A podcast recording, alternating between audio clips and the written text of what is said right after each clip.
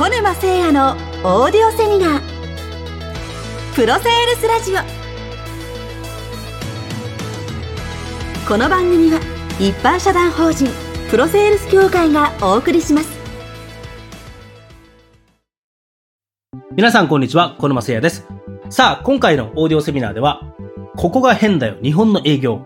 コロナ禍の海外と日本の営業事情を徹底比較というテーマでお届けをしていきます。今回のオーディオセミナーもぜひ、あなたのこれからの営業活動に活かしていただければなというふうに思います。さて、今回の内容なんですが、少しいつもとは違ってですね、世界から見た日本の営業事情が一体どうなのかということに切り込んでまいりたいというふうに思います。あなたはどうでしょうか？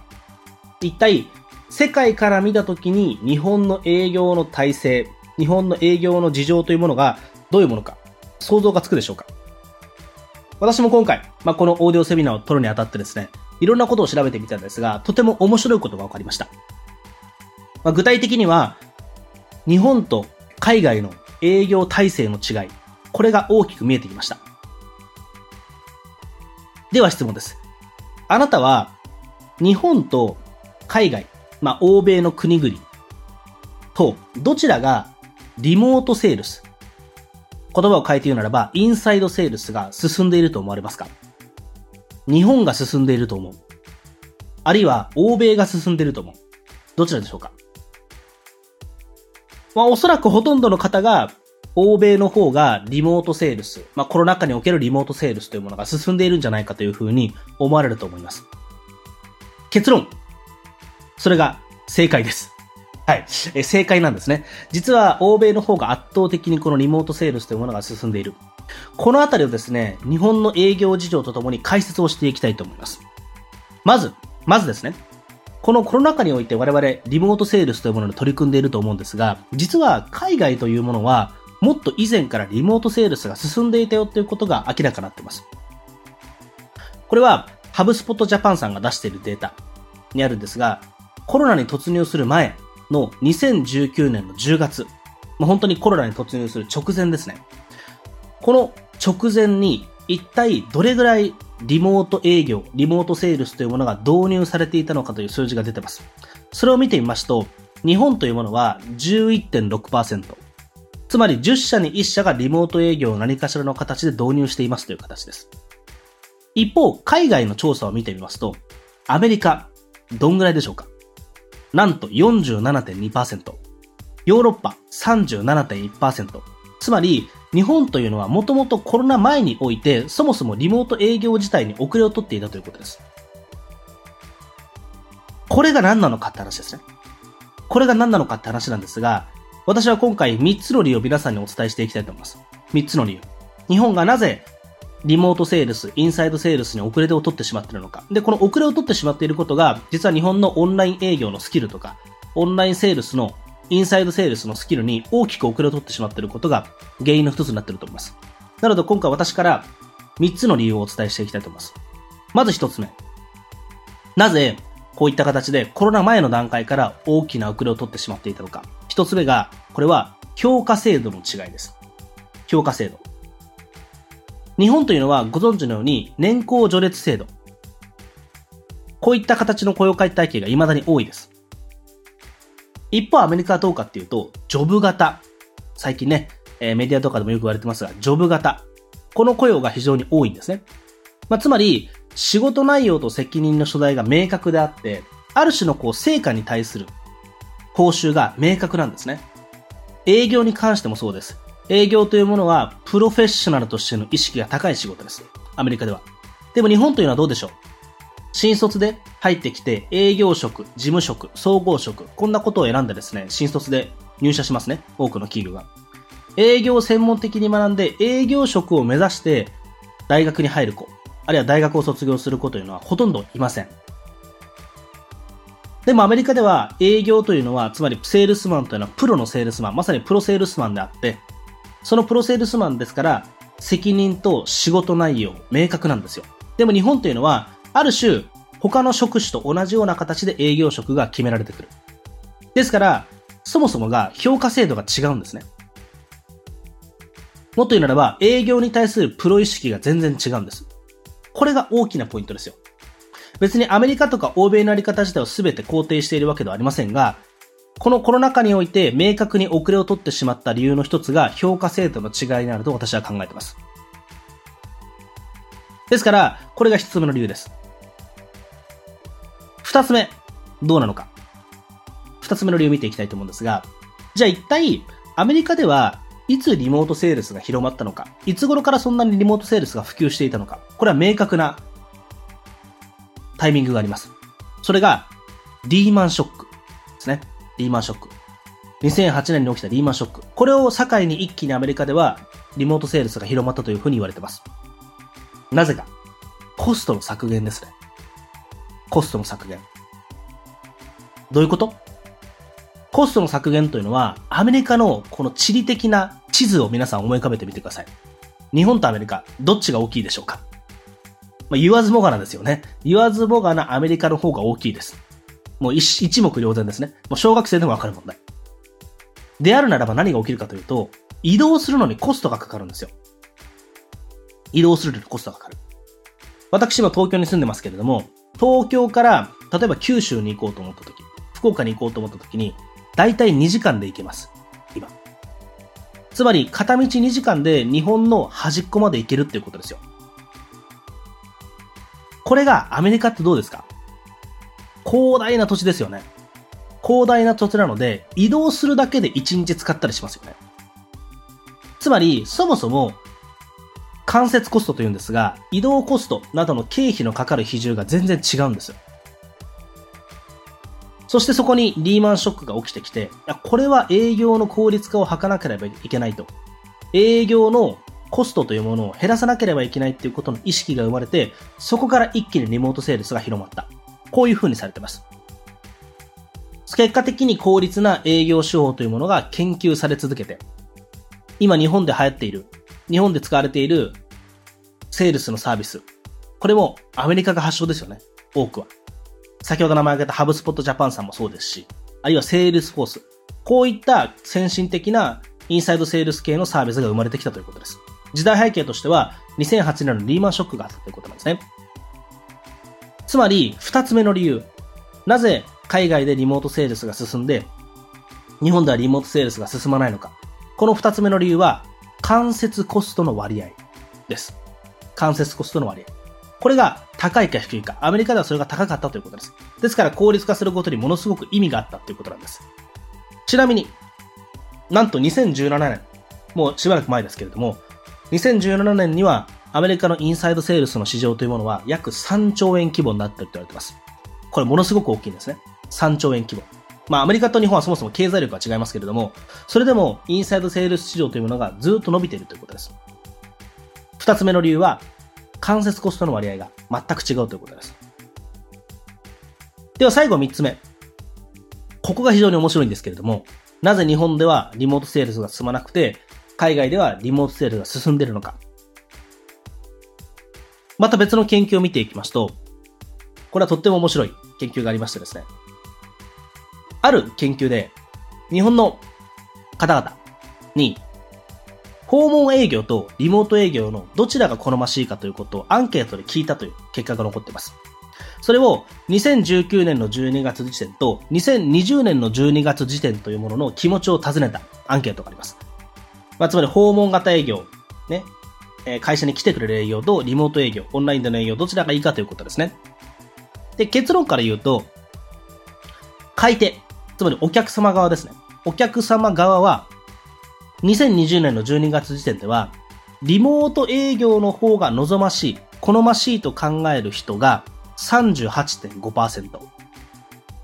一方、訪問型の営業が望ましいと考える人は35.0%なんですよ。つまり、2019年12月時点ではこれは逆だったんですね。訪問営業が望ましいっていう人が多かったんですが、今現在は最新のデータでは2020年の12月、つまり2020年の末で、段階では、なんと、リモート営業の方が望ましい、好ましいと考える買い手側、つまりお客様側の方が多くなってるっていうことです。一方どうか。一方、セールスパーソンがどうかっていうと、これは相変わらずですね、訪問型の営業が望ましいというふうに考える人の方が多いんですよ。つまり、売り手側は訪問型営業をしたい。でも買い手側はリモート営業を望んでいる。ここに両者の大きなギャップが現れてるんですよ。とても興味深いですよね。で、なぜならば、なぜならばですよ。じゃあなんで売り手の人が訪問型営業が望ましいというふうに思うのかというと、訪問型営業の方が制約率が高いと思ったり、あるいは、訪問しないと誠意が見せられないと思うから、ということが多いんですね。なんとなくそんな感じありますよね、きっと。なんか訪問するとお客さんに誠意が見やす見せやすいから、かつ制約率が決まりやすいんじゃないかとか、そういうことがあるんですが、じゃあ実際これ、買い手側ですよ。我々お客様側の立場になった時にどうかというと、これも面白い研究がありまして、どのような営業担当者が買い手にとって誠意のある営業担当者であると思うか。つまりどういう人が来てくれたら買い手にとってつまりお客様にとって誠意のある人だなというふうに思うかどうか。これの理由の1位が、できないことを明確に伝えてくれるっていうことなんですよ。できないことを明確に伝えてくれる。これが約5割です。回答理由。で、従来の足を運んで訪問して対面で話してくれるから誠意が伝わるというのは、なんとわずか2割ぐらいです。全体の2割ぐらいです。まあ、つまり何が言いたいかというと、買い手側は、そもそも足を運んでくれて、誠意を見せてくれるっていうことは、そこに価値を感じる人は全体の約2割しかいない。一方で、売り手側は、足を運んで、誠意を見せることができると思っている人が、全体の4割弱いるんですね。つまり倍ぐらいいるんですよ。これがね、大きな原因ですよ。お客さんは望んでいないことを我々セールスパーソンはきっとお客さんに誠意を見せられるんじゃないかということで選んでるわけですね。これが日本の大きな営業的な問題ですよね。つまりこれは何が言えるかというと、3つ目の理由ですね。なぜ日本ではリモートセールが進まずに海外ではリモートセールが進むのかというと、これは完全に3つ目が営業習慣の問題です。営業習慣の問題。まあ、営業の意識的な問題と言ってもいいですけれども、これが3つ目にあるわけですよね。最もおそらく大きいのはここだと思います。従来の足を運んで靴をすり減らしてフィールドセールスというんですが、外に出て訪問してという営業手法。これが従来やはり日本の企業は長く続いていたわけですよ。そこにさっき言った評価制度とか、間接コストの割合とかを意識せずともやってこれた。で、結果的に先ほどの研究、先ほどのデータのように営業パーソンというのは、お客さんに訪問するべきだということが習慣的に意識的に植え付けられてるんですね。これを全部否定する気はありません。これを全部否定する気はありませんが、じゃあその結果日本の営業の生産性ってどうなってるかというと、低いんですね。これ海外の企業と比べて非常に低いんですよ。日本の営業の生産性というのは。それそうですよね。実際訪問するわけですから、訪問すると移動コストかかります。これお金のコストもかかりますし、時間的なコストもかかりますね。いくら2時間で飛行機で行けるって言ったって、ドアトゥドアで行くと往復5時間とか6時間かかるわけですね。移動だけで。そうすると結果的に1日の営業活動自体は移動だけで終わってしまう。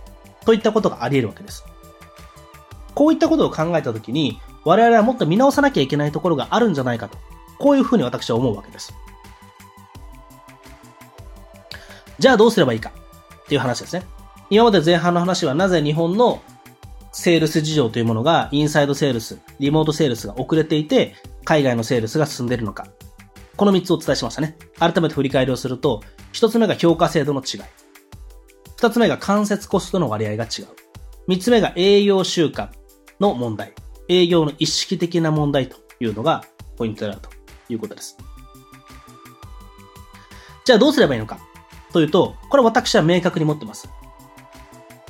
これは結論から言うと、営業はオンラインとリアルのハイブリッドの組み合わせで営業体制を構築していく。ここに尽きると私は思ってます。このコロナ禍において、私たちは、とはいえ、リモートセールスの便利さ、リモートセールスの価値を実感しました。多くの方々が。